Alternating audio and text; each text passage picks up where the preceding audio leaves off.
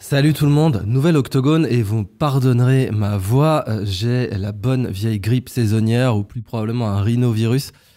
Pourquoi j'insiste là-dessus? Parce qu'il y a dû avoir au moins une demi-douzaine de personnes qui m'ont demandé, paniqué, j'espère que c'est pas le coronavirus. Et ça vous montre comment, euh, vraiment, quatre ans après, euh, on, a, on est parvenu à, instaurer cette panique, à instaurer cette peur. Je vous rappelle que la, grippe n'a pas existé dans les statistiques internationales de 2019 à, 2020, 2021 euh, même. Et donc, on, a, on est parvenu vraiment à conditionner les gens et à créer une peur pour un truc. Vous savez, bon, le rhinovirus saisonnier, c'est quelque chose euh, qui est dans la vie de beaucoup de gens et euh, dont on se débarrasse après quelques jours. Mais bon, du coup, c'est, ça m'a marqué de pouvoir mettre, euh, non pas sur la pellicule, mais sur la carte mémoire de cet octogone, ce petit fait divers qui est que ma voix est un peu bousillée par le rhinovirus saisonnier, mais que j'ai trouvé six personnes, même dans mon entourage proche, en mode Mon Dieu, j'espère que c'est pas le coronavirus. Il y a encore du travail. Alors, ce, en parlant de quoi? Euh, le prix Nobel de physiologie ou médecine, vous savez qu'on appelle ça le prix Nobel de physiologie ou médecine, en l'occurrence médecine, a été attribué à deux personnes créditées de l'invention des technologies ARNM. Je dis bien deux personnes créditées parce que c'est vraiment plus compliqué que ça. Euh, on a le professeur Malone, qui est un pionnier absolu d'utilisation de l'ARN messager euh, en thérapie, qui évidemment a été écarté parce que c'était un lanceur d'alerte sur les inoculats Pfizer et Moderna. Donc d'entrée de jeu, un autre prix Nobel controversé. Alors, on va pas s'amuser à faire toutes les controverses du Nobel. Hein. Barack Obama demeure le prix Nobel qui a tué le plus de gens par drone, le prix Nobel de la paix, c'est toujours aussi magnifique. Et puis, je rappelle que Proust n'a pas eu le prix Nobel de littérature, pas plus que Louis-Ferdinand Céline, euh, et que cependant, bien entendu, euh, on a eu donc le prix Nobel de médecine pour l'inventeur de la lobotomie, donc euh, une, méthode complètement pseudo-scientifique, complètement foireuse, même criminelle. On a, ça, a détruit des gens, ça, ça a bousillé la personnalité euh, de, toutes les personnes qui l'ont subi, dont Madame Kennedy. Et euh, bah oui, lui, il s'appelle Moniz en l'occurrence, il a eu le prix Nobel de médecine, c'est magnifique. Gandhi, par contre, n'a pas eu le prix Nobel de la paix. Alors rappelez-vous toujours de la loi de Wittgenstein, hein. euh, quand vous utilisez un mètre pour mesurer une table, vous pourriez très bien utiliser aussi la table pour mesurer le mètre. Quand vous avez un objet noté, bah, si vous êtes sûr de cet objet, vous pouvez l'utiliser pour mesurer la note, pour noter la note. Et euh, en l'occurrence, bah, le Nobel se note à l'aune de toutes ces controverses. Alors on peut aussi citer bien sûr le Nobel donné à Watson et Crick alors que c'était Rosalind Franklin euh, qui avait fait la découverte de la structure en double hélice de l'ADN. Et ce sont ces deux personnages qui ont eu le Nobel. Bon. Donc euh, Alexis Carrel aussi, superbe géniste, hein, L'homme cet inconnu. c'est un de ses ouvrages dans lequel il fait complètement l'apologie de l'eugénisme au dernier degré, etc., etc. Et puis bon, toujours dans la question de la science établie, moi je me rappelle justement parce que toujours avec mon premier degré de ce petit rhinovirus qui me taquine les amygdales euh, et les végétations, vous savez que pendant très longtemps on recommandait l'ablation des amygdales, le fait d'arracher les végétations, et puis on s'est rendu compte petit à petit en médecine qu'en réalité elles étaient la première ligne de défense contre des euh, contre une infection du cœur par la suite. Et ça, c'est un phénomène qui est très connu dans la métaphore de l'hormèse, dans plutôt le paradigme de l'hormèse et de l'antifragilité chez Taleb. Euh, à savoir, vous savez, quand on avait, euh, on essayait d'empêcher les petits feux de forêt. Alors, on n'avait pas de feux de forêt tous les ans, mais une fois tous les dix ans, on avait le gros feu décennal parce que toute la matière combustible s'accumulait en mode un peu semi-tourbière. Et Dieu sait qu'un feu de tourbière, là, ça peut durer carrément 100 ans. Et donc, on n'avait pas le petit feu de forêt tous les ans. Par contre, on avait le méga feu tous les 10 ans, qui était bien pire et beaucoup plus difficile à contrôler bah, euh, la théorie qui avait présidé à l'ablation des, amygdales des végétations était un peu similaire, c'est-à-dire vous n'aviez pas la rhinopharyngite euh, qui est un peu casse-couille 4-5 jours euh, tous les ans ou tous les deux ans, mais par contre, bah, quand vous aviez quelque chose, c'était directement le cœur qui prenait, alors je ne sais pas si c'était un meilleur calcul. Voilà pour l'ouverture de cet octogone et donc ce prix Nobel déjà hautement controversé, mais qui s'inscrit dans la ligne générale de Barack Obama, prix Nobel de la paix. Alors je parle même pas des prix Nobel d'économie, puisque le prix Nobel d'économie n'existe pas. Vous avez le prix de la Banque de Suède en mémoire d'Alfred Nobel, qui a été créé dans les années 70 pour justifier la doxa américaine, mais en aucun cas Nobel n'aurait créé un prix Nobel d'économie. Et puis donc euh, voilà, ça s'ajoute à euh, Alexis Carrel pour les, les, faux positifs et Moniz donc pour euh, les faux positifs aussi sur la la lobotomie frontale, et puis les faux négatifs, à savoir Gandhi, Proust et Céline, entre autres nombreux cas. Voilà pour l'ouverture de cet octogone. Alors, euh, dans le contexte, euh, je voulais souligner bien sûr le fait que l'Inde a changé de nom. Euh, c'est Bharat, ça y est. Alors, vraiment, Sadhguru a pesé dans cette décision. Hein. C'était une, une décision qui a fait intervenir tout un tas de cercles initiatiques en Inde. Et euh, Sadhguru en personne est intervenu pour faire appeler l'Inde Bharat, puisqu'il est très écouté par Narendra Modi. Donc c'est assez intéressant de voir que tout un pays, la plus grande démocratie du monde en l'occurrence, a pu changer comme ça euh, de nom pour sortir d'un nom colonial. Et puis surtout, prendre un nom qui a, plus ou moins 4000 ans, qui date de l'âge de bronze, qui date de la civilisation de l'Indus, qui aujourd'hui est au Pakistan. Euh, Mohenjo-Daro, Harappa, ces grandes cités de l'âge de bronze, donc comparables à euh, Uruk. Uruk qui a donné le mot Irak. Alors Irak, ce serait un des rares pays qui a aussi un nom de 4000 ans. Mais des pays qui ont des noms de 4000 ans, il n'y en a pas des masses. quoi. Hein. Et l'Inde maintenant en fait partie. Euh, Biden veut arracher les îles du Pacifique à, l'attraction chinoise. J'aime toujours dans ces dépêches quand on dit Biden. Biden, il veut rien du tout. Hein. Biden, euh, s'il arrive déjà à compter jusqu'à 8, ça sera sa journée. Mais je veux dire, il, voilà, il va pas arracher les îles du Pacifique à l'attraction chinoise. Par contre, l'État profond américain, oui. Et c'est vrai que la Chine aujourd'hui n'a jamais été en meilleure position euh, pour essayer de briser son premier cercle euh, deal, euh, le premier cercle deal qui l'enserre. Et puis on va voir aussi que bah, dans ce contexte, c'est la montée en puissance de la marine japonaise qui est en train de, convertir certains bâtiments. Alors c'est un peu comme les, les, bâtiments de projection et de commandement qu'on avait en France, le Dixmude je crois, et le Mistral. Et ceux-là, bah, en fait, ce sont des porte-hélicoptères dans la nomenclature française, puis dans l'usage français même s'ils ont des hôpitaux, etc. Donc bâtiments de projection et de commandement. Mais les Japonais qui ont commandé des Osprey, donc vous savez, les, hélicoptères avions là, américains. Et puis, bon, euh, quelque chose comme 150 F-35, ça rigole pas, avec une grande partie à décollage vertical, eh bien, sont capables de transformer ces petits bâtiments en petits porte-avions. Et ça change complètement la doctrine. C'est vrai que dans un contexte où on a les missiles hypersoniques euh, qui sont des, snipers de porte-avions, avoir des petits porte-avions, c'est sans doute beaucoup plus indiqué surtout quand on a autant d'avions à décollage et atterrissage vertical. Euh, donc c'est pas idiot, ça change complètement le modèle du groupe aéronaval, mais de toute façon, euh, ça vient aussi du fait que la marine japonaise n'est pas là pour se projeter à 15 000 km, elle serait là pour se projeter notamment sur Taïwan. Et euh, bah, Taïwan, c'est de toute évidence un enjeu pour le Japon maintenant. Et le Japon a laissé entendre de plus en plus qu'il serait prêt à la protéger. Alors, il y aura toujours le problème que la Chine est une puissance nucléaire et pas le Japon. Mais le Japon peut euh, peut produire l'arme nucléaire très rapidement. L'armement nucléaire, en fait, est très simple à obtenir. Il y a une étape qui est difficile, c'est l'enrichissement de l'uranium. Euh, ce sont les centrifugeuses. Et c'est pour ça d'ailleurs que les Israéliens avaient utilisé euh, Stuxnet et d'autres verres pour empêcher le programme d'enrichissement iranien. Parce que l'enrichissement, c'est vraiment le seul truc qui est difficile dans la fabrication d'une bombe atomique. Tout le reste est facile. Et donc le Japon, bien entendu, a les technologies de centrifugeuse nécessaires pour enrichir de l'uranium s'il le souhaite. Et si jamais il sent que les États-Unis ne sont plus capables euh, d'assurer sa protection, il est certain, et Brzezinski l'avait parfaitement prévu dans les années 90, que le Japon va s'armer nucléairement. Mais euh, d'ici là, il est possible que la Chine euh, grogne. En tout cas, la confrontation avec Taïwan va être, va être à mon avis, très inquiétante. D'ailleurs, le monde s'arme aujourd'hui et l'Asie ne s'est jamais autant armée.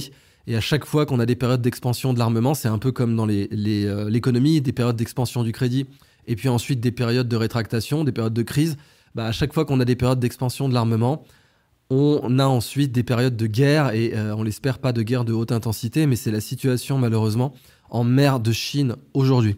Une autre petite nouvelle avec laquelle j'ai voulu ouvrir, c'était Rome affirme n'avoir pas encore pris de décision de quitter les routes de la soie. L'Italie est sous une pression colossale euh, d'être cooptée par la Chine. C'est pour ça que je vous avais dit que si un pays européen doit rentrer dans les BRICS, si un pays, bon, membre de l'OTAN, membre euh, du, euh, du, G7 et membre de l'Union européenne, doit rentrer dans les BRICS, la grande prise pour la Chine, ce serait l'Italie. La France serait très intéressante dans un axe franco-russe, puisque Paris-Moscou comme alliance, ce serait redoutable si Paris était indépendant, disons, du niveau de, Charles de Gaulle. Du niveau de Charles de Gaulle, du temps de Charles de Gaulle, un axe Paris-Moscou était impossible sur des, des, bases idéologiques et la France était non alignée. Mais aujourd'hui, un axe Paris-Moscou serait d'une grande simplicité. Euh, d'autant que la France a le plus grand territoire maritime au monde. Maintenant, selon comment on compte, c'est la première zone économique exclusive. La Russie a une zone économique exclusive remarquable aussi par la taille de ses côtes, mais c'est orienté vers le pôle Nord, bien entendu. Mais avec la grande tellurocratie russe, le plus grand territoire au monde, et la thalassocratie française, idéalement avec une bonne relation entre la France et les anciens pays de la France-Afrique, ce qui n'est plus le cas aujourd'hui, eh bien, il y aurait un couple d'une grande puissance dans les BRICS. Mais pour l'instant, c'est loin d'être le cas, et la France étant un pays dirigé, étant un pays euh, aujourd'hui vassal, ça n'a pas la moindre chance d'arriver. Cependant, une grande prise pour la Chine, après la Grèce, où la Chine a maintenant des intérêts, notamment avec le port du Pirée, eh bien l'Italie sera une entrée absolument décisive dans les routes de la soie. Et l'Algérie le sait très bien, puisque aujourd'hui, elle fait davantage d'affaires avec l'Italie qu'avec la France. Ce qui est normal d'un point de vue géographique, c'est beaucoup plus pratique de livrer du gaz à l'Italie via la Sicile quand on est l'Algérie que via la France. Donc euh, c'est de bonne guerre, mais comme l'Algérie veut rentrer dans les BRICS, bah, ça peut donner euh, un levier géopolitique intéressant à la Chine. Donc voilà comment je voulais ouvrir euh, cet octogone. Passons sur quelques nouvelles américaines. Euh, face aux routes de la soie, toujours Washington pousse un grand projet d'infrastructure au Moyen-Orient. Alors, un des thermomètres du rapport de force, ça va être Israël. Parce que Israël va aller évidemment dans le camp du vainqueur. Donc il n'y a pas d'idéologie, il n'y a pas de rien du tout. Hein. Ça va être vraiment celui qui est ce qu'on appelle le power broker dans la région, va être euh, celui auquel, euh, avec lequel Israël va faire le plus d'affaires. Donc la tentative de, Washington de pousser un projet d'infrastructure au Moyen-Orient, euh, là où elle est un peu désespérée, c'est que la Chine, ça fait 30 ans qu'elle prépare ça. Elle commence avec la période où Pudong à Shanghai se développe. Pudong qui était vraiment une zone inexistante à Shanghai puis qui devient le grand quartier d'affaires aujourd'hui. Et ça, c'est dans les années 90, quand la Chine commence à, s'élever au-delà de ce qu'on appelle la sweatshop économie, donc euh, fabriquer des fringues et des Nike euh, concrètement. Et puis, quand la Chine rentre dans l'OMC, alors là, ça rigole plus, le projet de route de la soie, il est complètement lancé. C'est pour ça que les Américains mettent la pression sur le Xinjiang, euh, parce que ça serait un blocage total des routes de la soie, avec une théorie du chaos contrôlée dans la zone. certaines confréries soufis sont intervenues, notamment la Naqshbandiya, pour empêcher ça justement. Mais euh, aujourd'hui, voilà, c'est euh, le programme américain. Bah, il peut pas faire face à une Chine euh, Wan Sui, vous savez, 10 000 ans. Wan Sui, Django Sui, ça veut dire vive la Chine, mais littéralement, ça veut dire la Chine pour 10 000 ans. Les Japonais ont Banzai, qui est euh, le cousin étymologique de Wan Sui. Wan Sui, Banzai. Banzai, ça veut dire aussi 10 000 ans. Donc, face à une planification aussi long terme, aussi minutieusement préparée, et euh, qui a, traversé euh, trois présidents chinois. Euh, là, c'est pas comme ça, juste quelques velléités américaines, même si l'État profond a une continuité réelle aux États-Unis, qui peuvent concurrencer la route de la soie, dans mon opinion. Les républicains lancent une enquête en destitution de Biden. Bon, bah, enfin, ça y est, enfin, alors, ma, mon pronostic, ça vaut ce que ça vaut. Hein. Je veux dire, prenez pas mes pronostics trop au sérieux. Faites-vous votre propre opinion. Je suis quand même là pour vous apporter des dépêches et euh, ensuite assimilez-les et faites-en euh, votre propre analyse. Mais mon pronostic personnel, c'est que ça va faire pchit parce que euh, vraiment lâcher Biden comme ça pour les démocrates, alors il y aura des petites condamnations. Je veux dire, on a déjà le fils Biden qui est dans le viseur du fisc. Mais je pense que les gros dossiers, vraiment, c'est, c'est comme quand on fait sauter une mine, quoi. Quand on a des explosifs à faire sauter, on fait sauter les petits dossiers et les petites condamnations qui tombent. Mais les très gros dossiers de Biden, à savoir la pédocriminalité, la corruption, la concussion, euh, les liens avec la Chine, etc.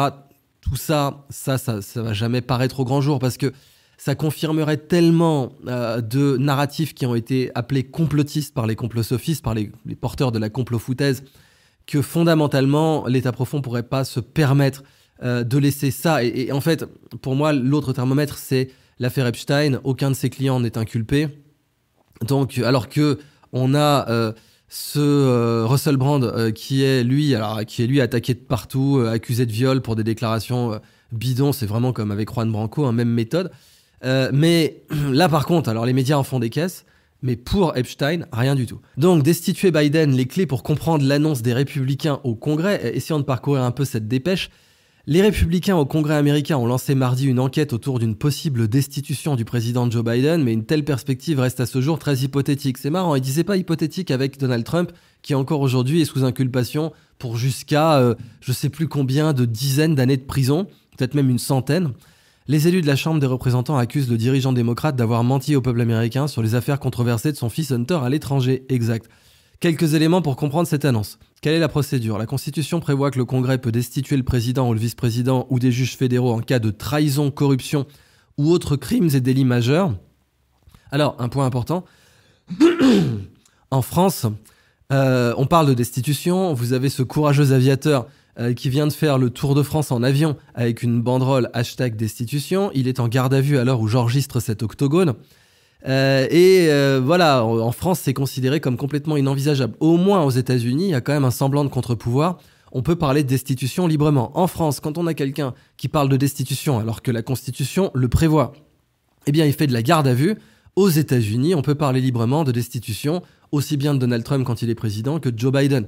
Donc ça, c'est quand même un point sur lequel il fallait euh, insister.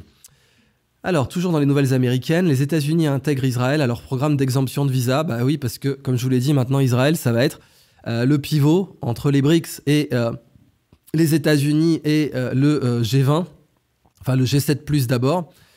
eh bien, bien entendu, Israël est un, est un pivot pour les routes de la soie, est un pivot pour les gazoducs. Et donc, les États-Unis sont en train d'en remettre une couche. Alors, il faut savoir que du temps de Donald Trump, les relations étaient meilleures.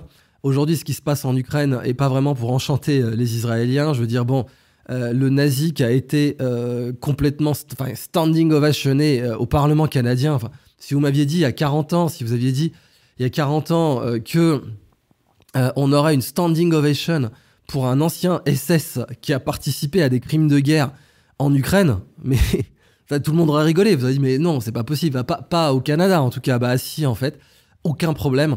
Et c'est la raison pour laquelle Israël, aussi bien sous Naftali Bennett que sous euh, Netanyahou, euh, n'a pas livré d'armes à l'Ukraine et a été extrêmement circonspect euh, concernant son soutien à l'Ukraine, c'est-à-dire, en l'occurrence, il est inexistant. McKinsey paiera 230 millions de dollars pour régler des litiges sur les opioïdes aux États-Unis. C'est pas magnifique ça 230 millions de dollars. On estime qu'il y a eu 500 000 morts quand même. 500 hein. 000 morts. Euh, c'est devant la guerre, enfin c'est presque, hein, la guerre de sécession, ça doit être 560 000. Mais c'est du niveau de la guerre de sécession aux États-Unis. 500 000 morts. Ça vous fait la bagatelle de 460 dollars par mort pour McKinsey. Je sais pas, je peux pas vous dire à quel point c'est abominable ce genre de scandale en fait. 230 millions de dollars pour régler des litiges sur les opioïdes alors que ça leur a rapporté beaucoup plus que ça, ainsi qu'à leurs clients d'ailleurs, sur lesquels ils ont pris des commissions, puis dans ce, gars, dans ce type de prestation, McKinsey prend des, euh, prend des parts du chiffre d'affaires, donc euh, ça les a enrichis, enfin c'est vraiment, c'est devenu les plus gros trafiquants de drogue, loin devant Pablo Escobar. Pablo Escobar a été buté sur un toit d'immeuble. Certains disent d'ailleurs, et son fils en fait partie, qu'il s'est suicidé, c'est-à-dire qu'il s'est jeté dans les bras de la police en voulant se faire buter. Ce qu'on appelle un suicide par policier interposé. Euh, mais voilà, bon, pour Pablo Escobar, il y a eu une exécution à la fin, il y a eu une mort. Voilà, pour McKinsey, euh, ça va, ça va, 460 dollars euh, par mort, et puis on, recommencera. Hein. je veux dire, si jamais on doit conseiller à un autre pays d'enchaîner les opioïdes, on le fera, il n'y a pas de problème. Hein. Fin des nouvelles américaines et de l'introduction de cet octogone, investigation aux États-Unis contre UBS et Crédit Suisse sur le contournement des sanctions russes. Oui, alors bon, je ne suis pas un grand fan d'UBS et de Crédit Suisse. Hein.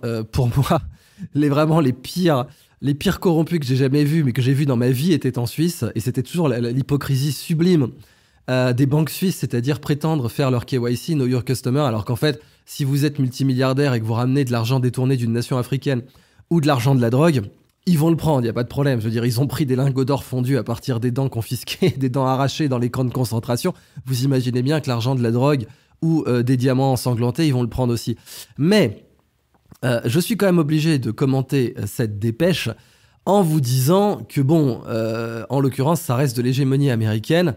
Les Américains ont réussi à faire sortir la Suisse de sa neutralité, puisqu'aujourd'hui, très officiellement, hein, la Russie considère la Suisse comme un pays ennemi, comme un pays hostile. C'est officiel hein, dans la diplomatie russe, un pays hostile. Et, bah, comble du comble, les, Suisses qui ont tout bien servi le narratif américain bah, se font cartoucher par les States. Euh, comme exactement comme BNP Paribas s'était fait cartoucher quand elle a fait du business avec l'Iran. Euh, d'ailleurs, comme Renault s'était fait cartoucher quand elle a fait du business avec l'Iran et PSA à l'époque, maintenant Stellantis. Donc euh, voilà, business as usual. C'est, très très bien de, de, briser la neutralité fondatrice de la, de la Suisse au nom des intérêts américains, mais ça va absolument pas les exempter d'une cartouche sur UBS et Crédit Suisse.